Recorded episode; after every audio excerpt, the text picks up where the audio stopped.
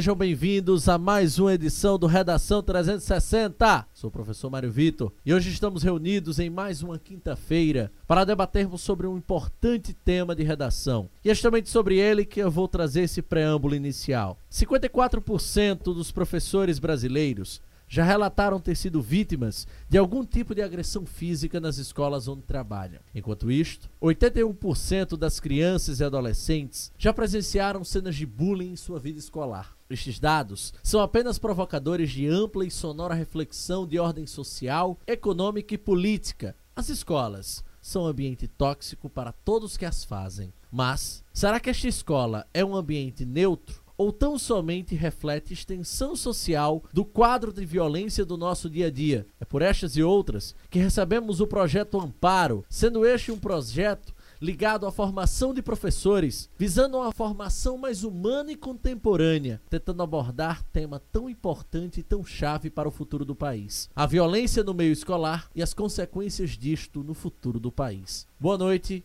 Cleanto Neto. Boa noite, Mário. Boa noite, colegas da Amparo. Espero poder trazer contribuições importantes aqui acerca de, de onde vem essa violência e como ela é manifesta aí nas instituições escolares. Boa noite, Rodrigo Guerra. Muito boa noite, Mário. Boa noite a todos os ouvintes, todas as ouvintes. Boa noite aos colegas de Amparo. Eu me chamo Rodrigo Guerra, sou historiador, sou professor também de História, com mestrado em, em História pela Universidade Federal do Rio Grande do Norte, pós-graduação em Educação Transformadora pela PUC do Rio Grande do Sul. E será um, um debate, acredito, muito proveitoso para tratarmos dessa temática tão pertinente à realidade brasileira e às escolas brasileiras. Boa noite, Costa Neto. Boa noite, Mário. Boa noite, ouvintes. Boa noite, colegas da Amparo. Acho que é um tema provocador, provocativo para todos que nos ouvem, para nós também, que afinal o Projeto Amparo surge a parte das problemáticas da educação contemporânea, a educação 4.0, para quem gosta dessas expressões. E sou advogado, sou professor, me interesso pelo tema e gostaria de poder compartilhar com vocês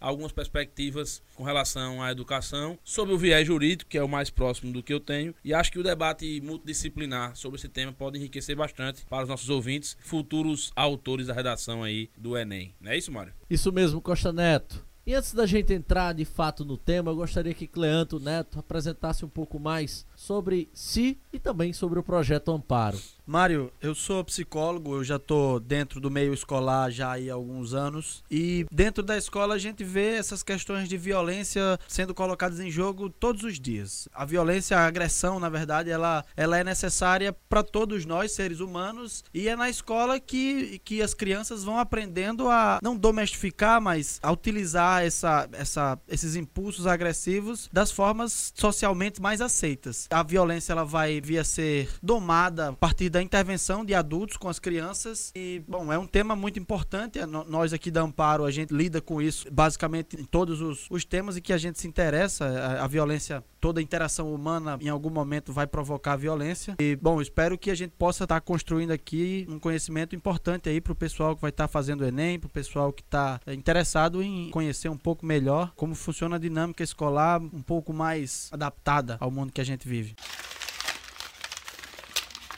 Por falar nisso, uh, Cleanto, eu gostaria de iniciar a discussão chamando Rodrigo Guerra para o debate. Inicialmente, Rodrigo, eu gostaria que você fizesse algumas considerações iniciais sobre uma situação. Enquanto eu estava fazendo o meu discurso inicial, verifiquei que você discordou de certo ponto e alguns elementos. Que, que você discorda desse discurso? Bem, Mário, dentro da sua apresentação do tema de hoje, percebemos que existem dados, estatísticas muito preocupantes no tocante à violência nas escolas, né? A violência que atinge tanto professores quanto alunos, quanto toda a comunidade escolar como um todo. Porém, eu não concordo ao dizer que as escolas são ambientes tóxicos. Acredito que as escolas são ambientes, como o Cleanto bem falou aqui agora há pouco, em que você experiencia o cotidiano em sociedade. Temos que pensar as escolas, e conforme o avançar aqui do debate, vamos também desenvolver melhor isso, mas temos que, em primeiro lugar, pensar as escolas como a continuidade da sociedade. Pensar que nas escolas teremos manifestações de sentimentos, de raiva, de frustração, de alegria, de amor, decepção e, consequentemente, manifestações de violência.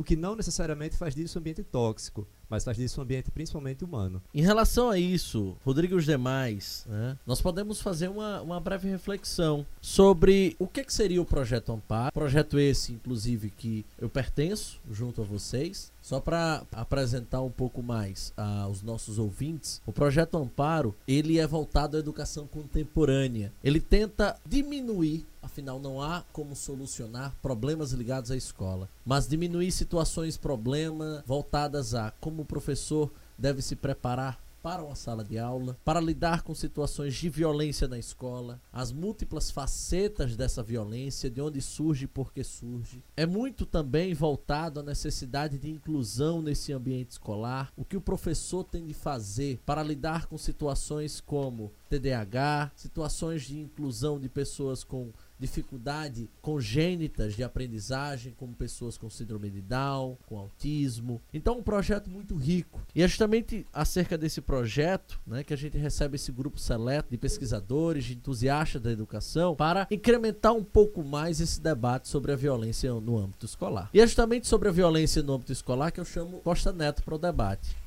Costa Neto, para você, qual é o principal fator de existência de tantos casos de violência nesse meio. Mário, é interessante sua reflexão. Acho que a introdução do projeto Amparo é nesse sentido realmente de um projeto que visa talvez até desmistificar, digamos assim, alguns conceitos.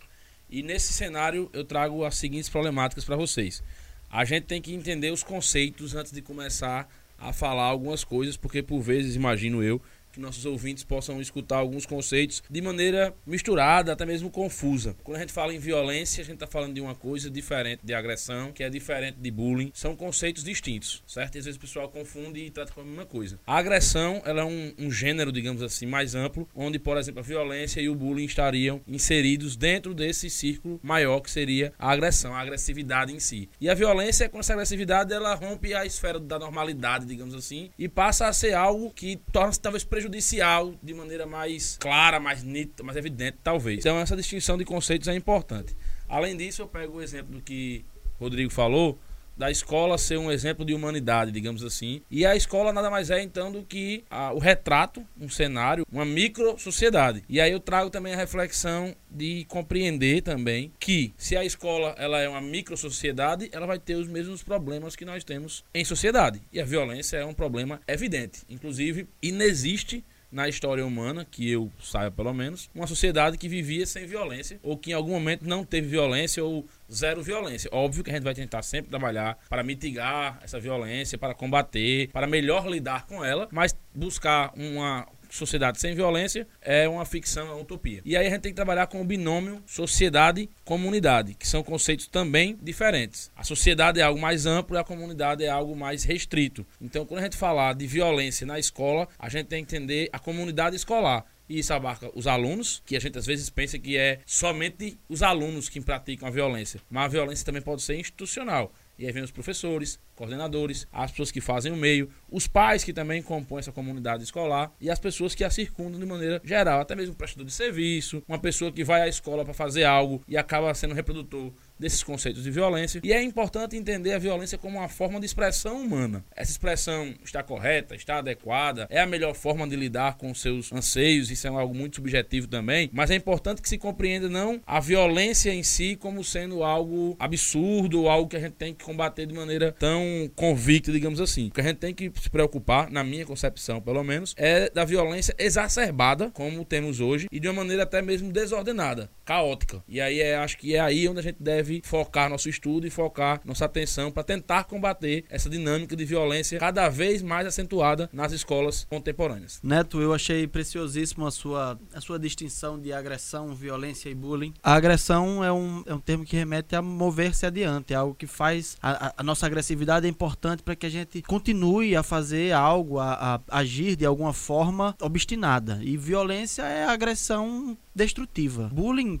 é, é, um, é um tipo particular de violência é um tipo particular de agressão entre pares na escola. Pelo menos o início do termo, uh, o início do quando a gente começou a utilizar o termo bullying, era utilizado exclusivamente no universo escolar. Hoje em dia a gente já utiliza isso até com adultos, fora do ambiente escolar e tal, mas enfim. E aí é muito interessante quando você diz que nunca existiu nenhum tipo de sociedade que não houvesse violência, e, e isso é interessante. Eu acho que diferentes pensadores, difer diferentes filósofos pensam diferentemente sobre isso, mas eu, eu gosto de uh, eu gosto da maneira como Freud pensa e como ele descreve o ser humano no mau estado da civilização, um dos seus textos mais célebres de 1930, onde ele diz que os homens não são criaturas gentis que desejam ser amadas e que no máximo podem defender-se quando atacadas. Pelo contrário, são criaturas cujos dotes instintivos devem ser levados em conta uma poderosa cota de agressividade. E em resultado a isso, o próximo é para eles não apenas um ajudante em potencial ou um objeto sexual, mas também alguém que tenta satisfazer sobre ele a sua agressividade,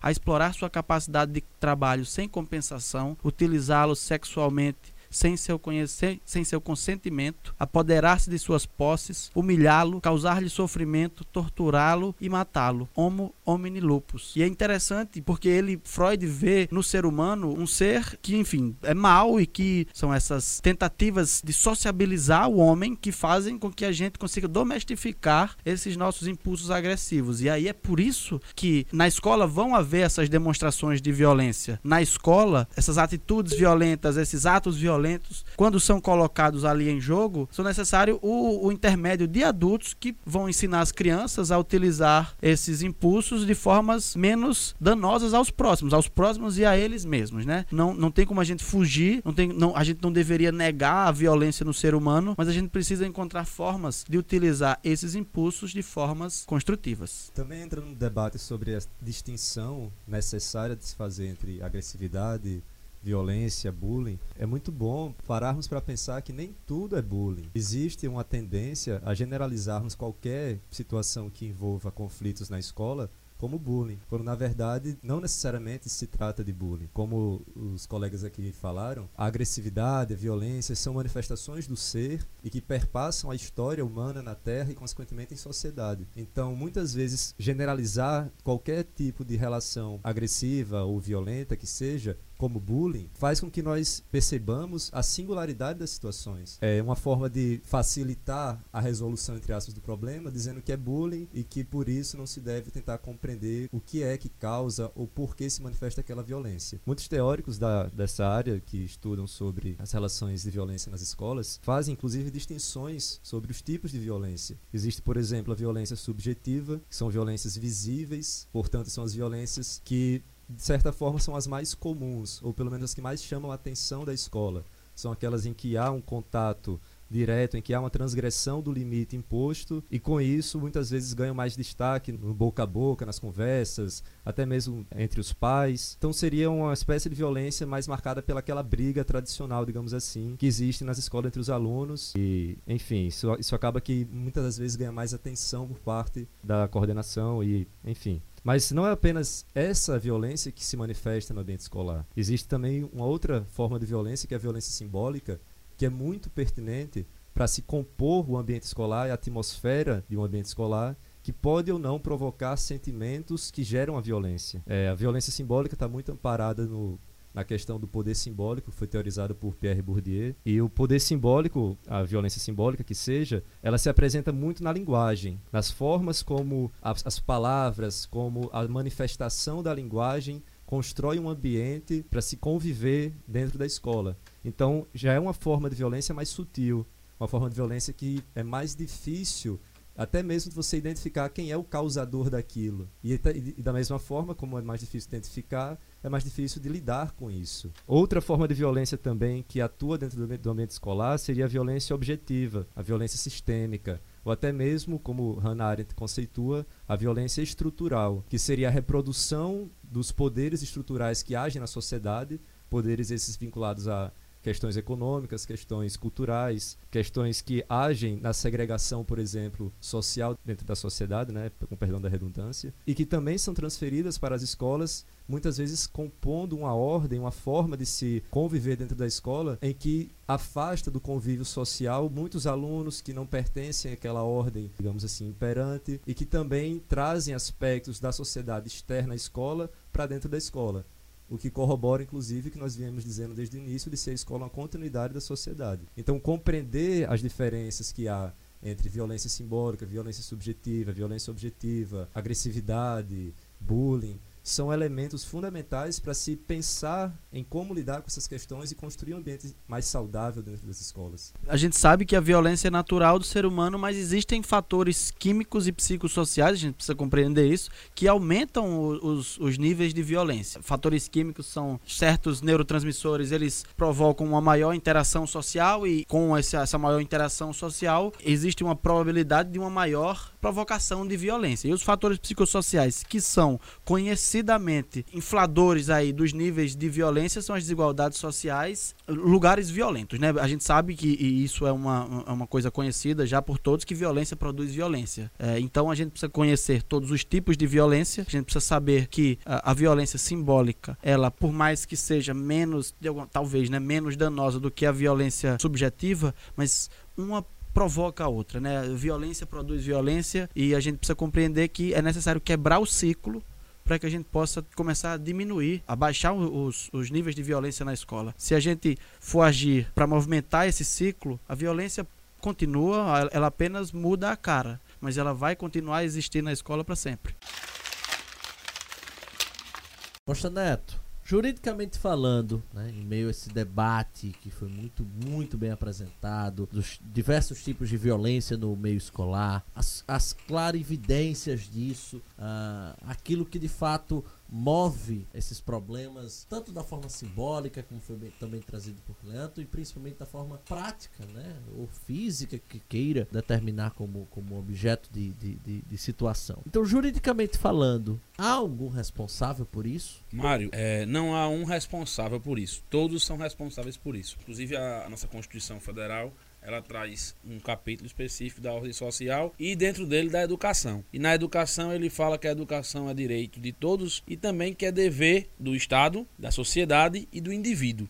E aí, quando ele fala isso, obviamente, na perspectiva mais ampla possível, no sentido de que todos são corresponsáveis. Normalmente você vai ver pessoas punirem, por exemplo, ah, a educação está defasada, ou está fracassada, ou não funciona, e aí a culpa sempre vai recair para os professores, para as escolas, para os modelos tradicionais conservadores ou para uma nova dinâmica de escola que se perdeu e por isso que a gente tem uma, educação que não mais atende aos anseios sociais, mas não é bem assim. Nós temos uma proteção especial que temos que dar a crianças e adolescentes pelo ordenamento jurídico e por uma questão de cidadania, né?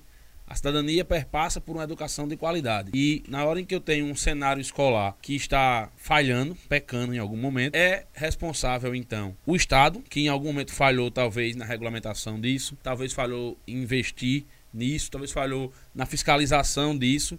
Enfim, dependendo de, de, se é uma escola pública ou uma escola privada, o papel da escola vai mudar. Se é uma escola pública, o agente executor Estado falha. Se é uma escola privada, o agente fiscalizador Estado falha também.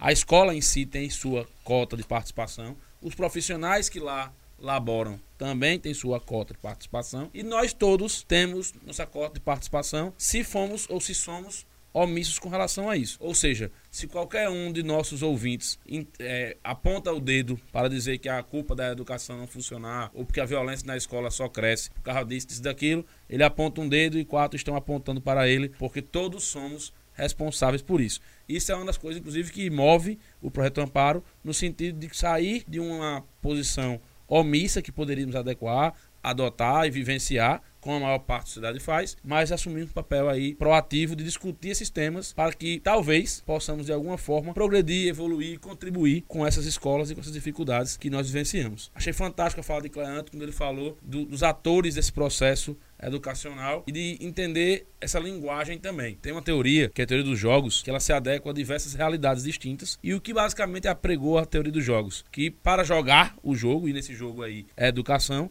nós temos que entender como pensam seus agentes. Então, eu tenho que entender que quando eu falo com um aluno, por exemplo, de uma classe média alta, eu tenho que ter uma linguagem a ser adotada. Uma linguagem aí não só de palavras que são utilizadas, mas formas de expressão também. Quando é um aluno de classe menos favorecida, a linguagem é outra. Quando é um professor, a linguagem é outra. E aí, se é um professor de início de carreira, de final de carreira, se é um professor bem remunerado, se ele é mal remunerado, se, por exemplo, eu estou falando com um gestor de uma escola, cada um desses atores, ele deve compreender o seu local de fala e o local de fala dos outros. E para essa comunicação acontecendo, ela permite, talvez, que nós possamos mudar esse cenário de alguma forma. Hoje, a problemática circunda, talvez, na ausência ou falha de comunicação entre esses atores, que são todos responsáveis pela escola violenta, como ela é, e talvez até, não vou dizer fracassada, porque seria algo determinante, mas que está fracassando até então. Falar nisso, né? Falar em atores e principalmente nessa perspectiva, né, de, de responsabilidade ou corresponsabilidade, como foi também trazida, eu gostaria de entender um pouco mais e pedir a Cleanto o esclarecimento. Existe diferença entre disciplina e violência, Cleanto? Mário, eu acho que existe uma relação próxima entre elas, não de uma provocar a outra ou de uma ser a gênese da outra, mas eu, eu gosto de pensar na indisciplina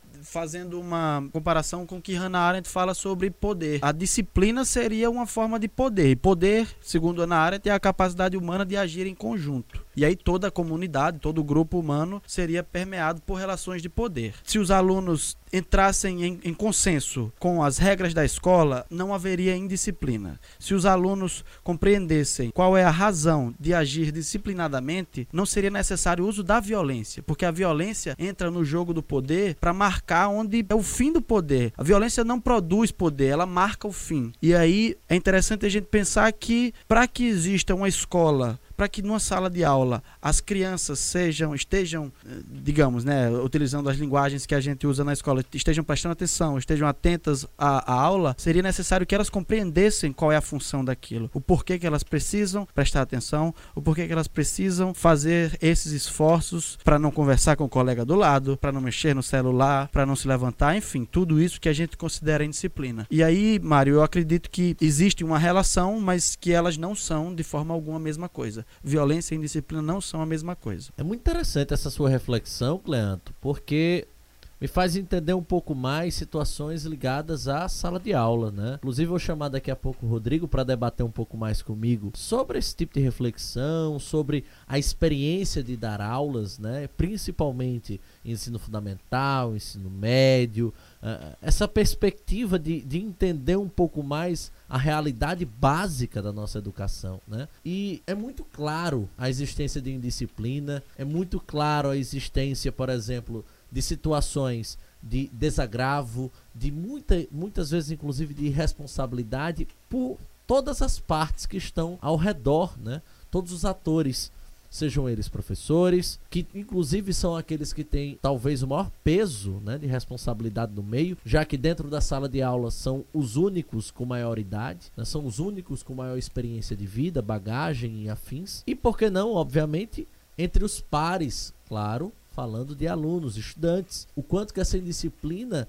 é presente e acaba por circundar tanto o aspecto, o espectro, perdão, aluno-aluno, quanto o espectro aluno-professor, quanto o oposto professor-aluno. E por que não dizer que talvez a violência seja um retrato de tanta como posso dizer, tantas formas diferentes de burlar regras, né? Uhum. De tantos modos de, de incitar a indisciplina e pegar dessa, desse pequeno ato ações que beiram a violência, né? ultrapassam esse certo limite. Pois é, Mário, é interessante pensar em diferenças entre disciplina e regras, porque veja, disciplinas são conjuntos de ações com o objetivo de aumentar a eficiência. Mas veja, fazendo uma prova é muito mais eficiente para o aluno perguntar para o colega do lado do que do que fazer sem, sem obedecendo às regras, né? E aí é isso que exige o esforço do professor e do aluno, desses dois agentes aí. É, exige o esforço do professor de tentar tentar deixar claro pro aluno o porquê que ele não pode perguntar ao colega do lado no momento, sei lá, nesse momento aí de fazer prova, mas existe também um esforço do aluno, porque ele precisa compreender e ele precisa se esforçar para não fazer isso. Por mais que seja mais eficiente, mas foge à regra, né? Então é interessante pensar dessa forma aí entre regra, entre disciplina, indisciplina, violência. E o que mais me, me, faz refletir é justamente sobre viver no ambiente escolar é viver tanto beirando a indisciplina e tendo que lidar ou saber lidar com a indisciplina, mas principalmente tendo de lidar com a violência. Como foi muito bem manifestado em, em dados momentos do debate, há uma clara distinção entre agressão e violência. Agressão, como vocês bem trouxeram, é um tipo de ação que não necessariamente se repita, pode vir a se repetir, pode ter diferentes atores e afins, mas a violência é um conjunto. A violência é estar em meio a esse ambiente, é estar em meio a essa situação e muitas vezes não saber como resolvê-la. Trazendo um pouco mais, inclusive, para a conversa, Rodrigo, eu queria que você trouxesse algum momento, algum estudo que você tenha feito ou até alguma experiência, seja essa experiência em sala de aula como na vida estudantil, ou principalmente na vida como professor, né, como profissional. Algum momento, alguma situação, algum exemplo de vivência sua que tenha marcado de violência dentro do meio escolar? Mário, é, para pensar algum exemplo assim que tenha marcado, confesso que não não tenho nenhum grande episódio que marcou minha experiência na docência. Eu acho que quando pensamos em violência na sala de aula, em primeiro lugar temos que ter a plena consciência de que esse é um problema que jamais jamais será esgotado. A, as manifestações de violência na sala de aula são naturais porque existem dentro de uma sala de aula 30, 40, 50 personalidades diferentes, sujeitos diferentes com subjetividades diferentes consequentemente. Então, a manifestação ali é praticamente certeza, né? praticamente certo que vai existir momentos de rusgas, momentos de conflitos. O que eu acho que é importante refletir sobre a violência em sala de aula é que antes de mais nada, temos que pensar fora da sala de aula. A violência na sala de aula não começa lá dentro. A violência na sala de aula começa fora da sala. Começa quando o aluno não se sente bem na escola. Começa quando o aluno manifesta, expõe uma frustração interna dele, não porque necessariamente ele odeia o professor ou a matéria, mas porque talvez ele não se sinta bem naquele ambiente. Talvez exista algo no entorno, como eu falei, fora da sala de aula, que leve esse aluno a reagir de uma forma violenta, reagir de uma forma que não, não condiz com as normas, com as regras da instituição. Até utilizando as palavras aqui de Lacan, inclusive Cleanto Neto nesse momento está tendo um deleite intelectual. Lacan ele já diz que os impulsos que são rejeitados no simbólico, ou seja, os impulsos que é, a manifestação é suprimida pelo silêncio da palavra, eles retornam no real por meio de um ato destrutivo. Então, novamente, voltamos à questão do simbólico, voltamos à questão de que a escola não é somente os conflitos diretos, as brigas que existem. A escola, quando eu falo melhor dizendo, é a violência, né? A violência não é somente os conflitos, as brigas, aquilo que mais chama a atenção. A violência na escola ela é constituída também por todos os elementos que constroem o ambiente de convivência. E quando existe frustração por parte de um aluno que não se vê inserido naquele ambiente de uma maneira que ele se sente bem, isso naturalmente, e eu falo naturalmente porque de fato é algo natural, é do ser, vai ser expressado de uma maneira diferente, uma maneira muitas vezes agressiva, violenta e que vai provocar alguns transtornos, vai provocar alguns desentendimentos, vai provocar também muitas vezes falta de paciência por conta do professor. Então, é, é um, um, conjunto de ações e reações que está inserido num contexto muito mais complexo de se compreender. Lacan é muito precioso aí quando fala que os impulsos que são suprimidos eles são expressos de formas mais destrutivas, né? Porque é exatamente assim que acontece. As crianças elas têm uma dificuldade muito maior do que nós adultos de, de controlar os impulsos. E aí para as crianças provocar os adultos é, é fazer com que eles possam se vir de amparo para os impulsos agressivos, para os impulsos impulsos violentos, para os impulsos que as crianças não dão conta de enfrentar sozinhas. E aí os adultos precisam dar diferentes possibilidades, diferentes formas da criança de colocar isso em jogo. A criança pede que o adulto, quando ela está aí num, num, excesso de fúria ou num, num, em algum ato aí, em alguma manifestação agressiva, ela pede que o adulto lhe empreste o controle. Ela pede que o adulto seja modelo para que ela aprenda a como, a como expressar essa agressão de forma possível, né? Possível na sociedade. Porque veja, o que a gente chama de um ato, de uma manifestação violenta, é uma manifestação que não cabe para a nossa sociedade. E aí a gente precisa compreender que a expressão da agressividade é aprendida. A, a, agressão, ela precisa, esses impulsos agressivos, os impulsos violentos, na verdade todos os tipos de impulsos, eles precisam ser expressos, ser, serem expressos, não negados, não reprimidos, eles precisam ser expressos mas a gente precisa encontrar formas possíveis, formas eficazes, formas produtivas de expressar a, a agressão, né? Não é explodindo em fúria, não é fazendo birra, é encontrando uma forma de expressar esse impulso de seguir adiante numa direção, de, de seguir obstinado com algum objetivo. É interessante, antes de mais nada, o que me veio à mente agora é uma série Netflix chamada Sex Education, que para mim tem uma total relação com isso. Né? Uma forma de, de expressar, talvez, né? um impulso, uma linguagem que esses adolescentes talvez dominem ou não saibam tão bem dominar e, e acabam por, por, expressar de diversas maneiras, inclusive sexuais. Né? É muito interessante essa reflexão de ter as múltiplas facetas de linguagem, inclusive a sexual,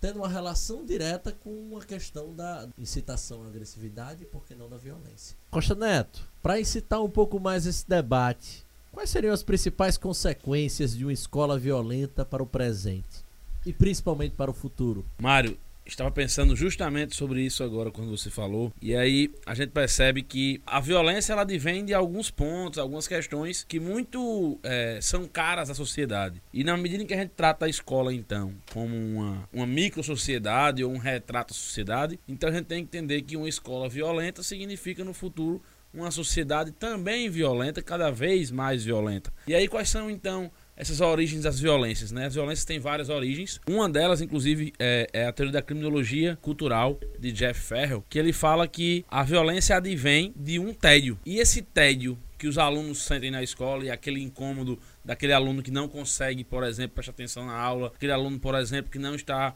mais que não suporta mais aquela metodologia tradicional de ensino-aprendizagem, quando ele se entedia com aquilo, aquilo pode ser um reflexo também de uma pessoa que talvez não esteja pronta ou preparada para encarar uma sociedade que é tipicamente entediante. Então a gente tem que entender como lidar com essas frustrações, com esses medos, com esses anseios e a violência não é a forma mais adequada para isso, naturalmente e obviamente. Mas também a gente tem que entender a perspectiva da violência sob a visão de uma tensão geral, que é a teoria trazida por Robert Agnew, que ele fala que a violência advém da inabilidade de atingir objetivos e escapar de condições dolorosas. E aí o que seria a vida se não uma eterna tentativa de obter metas, de bater metas, atingir objetivos e também e ao mesmo tempo de escapar de condições que nos deixam desconfortável.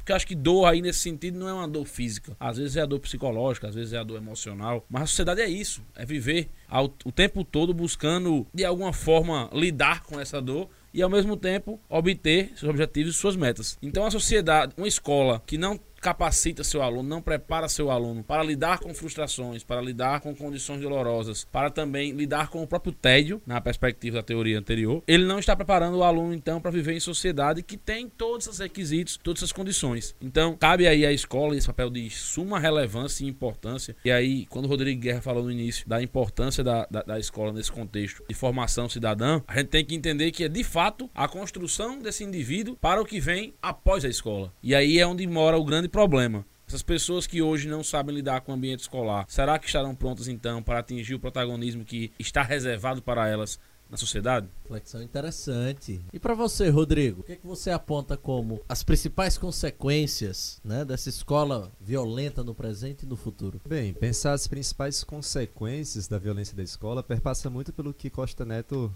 recém falou, de pensarmos que a escola forma cidadãos antes de mais nada. Apesar de, inclusive, hoje em dia vivermos tempos em que se valoriza muito mais uma cultura de escolas voltada somente para aprovação em concursos vestibulares, temos que lembrar que o papel da escola é a formação cidadã. Antes, em primeiro lugar, muito mais importante do que a aprovação em uma, uma determinado contexto de Enem, vestibular, qualquer outro concurso que seja. Então, pensando na escola, no seu fundamento básico, que é formar cidadãos, a reprodução de escolas violentas, como Costa Neto bem colocou, trará, consequentemente, cidadãos violentos. A escola tem a função, portanto, de se constitui-se como sociedade formar cidadãos que saibam conviver em sociedade. Então, o combate à violência nas escolas é, em primeiro lugar, preparar adolescentes, crianças, jovens a saberem se comportar e conviver em coletividade, como é o nosso caso, ao vivermos na sociedade, no meio do trabalho, enfim, com nossos pais, com pessoas que muitas vezes não temos afinidades mas que temos que conviver com, e a escola tem esse papel. É importante pensar, talvez como uma das formas de combater a violência nas escolas, lembrarmos que quanto mais tentamos tornar todos iguais, mas também segregamos os que são diferentes. Então, combater a violência nas escolas também é, em primeiro lugar, respeitar a diversidade dos alunos, permitir a manifestação plural dos alunos em sua diversidade humana, em suas subjetividades, e dessa forma fazer da escola um ambiente mais propício ao convívio em sociedade tal qual ele é, que é um convívio em meio à diversidade também. Para você, Clento Neto. Bom, eu acho que meus colegas aqui já já apontaram algumas muitas consequências para, as, para o nosso futuro aí com, com escolas violentas, mas eu estava aqui me questionando exatamente o que, que a gente pode estar tá realizando para diminuir esse, esses níveis de violências nas escolas. E Bom, eu, eu, penso bem parecido aí com o que o Rodrigo falou. Eu acho que quanto mais a gente tenta fazer, quanto mais a gente tenta encarar as crianças enquanto iguais, maior é a violência. Porque, veja, é uma violência imensa a gente tentar fazer com que todas as crianças sejam iguais. E aí, o que eu tenho em mente é que o que a gente precisa fazer é compreendê-las enquanto singulares e tentar fazer com que com todas essas diferentes teorias aí que Costa Neto nos trouxe, tentar nós adultos precisamos ser amparo para que as crianças encontrem formas de expressar, né, essas formas como lidar com o tédio, formas de como lidar com as frustrações, porque veja, não adianta a gente apenas jogar as responsabilidades todas para as crianças, porque elas são apenas crianças. E se a gente deixar que elas tentem se resolver, elas vão elas vão fazer o que os impulsos é, clamam de mais primitivo, que é a destruição. Então a gente precisa dar diferentes alternativas para as crianças. A, gente precisa apresentar formas de enfrentar o tédio, de enfrentar a frustração. A gente precisa apresentar a elas e fazer com que elas produzam novas formas, produzam uma possibilidade singular de expressar essas essas suas inquietações. Caminhando para o final, nós podemos pedir aqui um pouco mais da contribuição de vocês sobre como seria possível resolver tal problemática? E o principal, o que vocês fariam? O que você faria, Costa Neto, se você hoje fosse um gestor da educação nacional para tentar diminuir tamanho problema de ordem social, econômica, cultural que é a violência no âmbito escolar?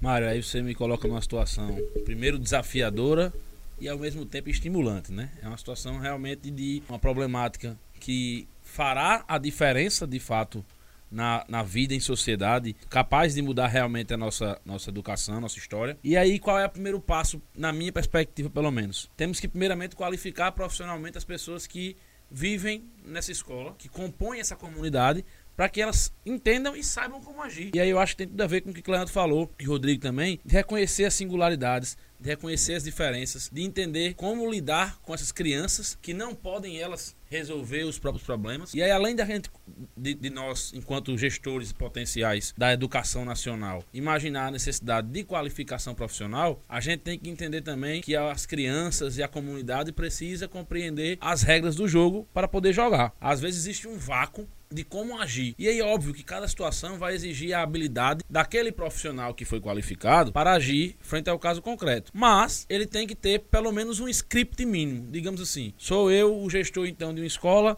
e eu elaboro uma, uma norma de como agir com o aluno, por exemplo, que é violento do ponto de vista físico. E aí eu pego outra norma e trato o aluno que é violento de forma psicológica. E aí eu tenho uma forma também de lidar com a vítima. Eu tenho uma forma de lidar com o aluno que apenas observa, que é omisso com relação a essa situação. Então, as particularidades podem ser tratadas a partir desse tipo de script, desses pré-conceitos, que não deixam de ser, mas, enfim, situações previstas. E aí, o profissional, dentro da situação prevista, vai poder fazer a singularização daquela situação de como lidar com ela. Além disso, eu acho que o ponto mais importante é tratar o ambiente escolar como algo que faça com que as pessoas se sintam pertencidas a ele. E aí, como é que eu consigo fazer com que as pessoas que compõem a comunidade escolar se sintam como parte dela? Elas têm que construir junto. Não adianta eu chegar e impor e dizer que é assim porque fulano de tal que estudou não sei aonde, que aprendeu não sei o que, com as maiores mentes pensantes do mundo, fizeram assim ou pensaram assim. Para aquela escola, será que funciona? E aí vai entrar aquela lógica tentativa e erro. A gente vai montar então algo junto com as pessoas. Pode ser que dê certo, quando der, maravilhoso. Vamos continuar até a hora em que potencialmente não dê mais certo, isso vai acontecer, e aí você muda novamente as regras do jogo para adequar à próxima situação. Só podemos entender uma comunidade escolar saudável, quando a própria comunidade escolar participar da construção de como ela funciona. Enquanto for uma imposição de cima para baixo,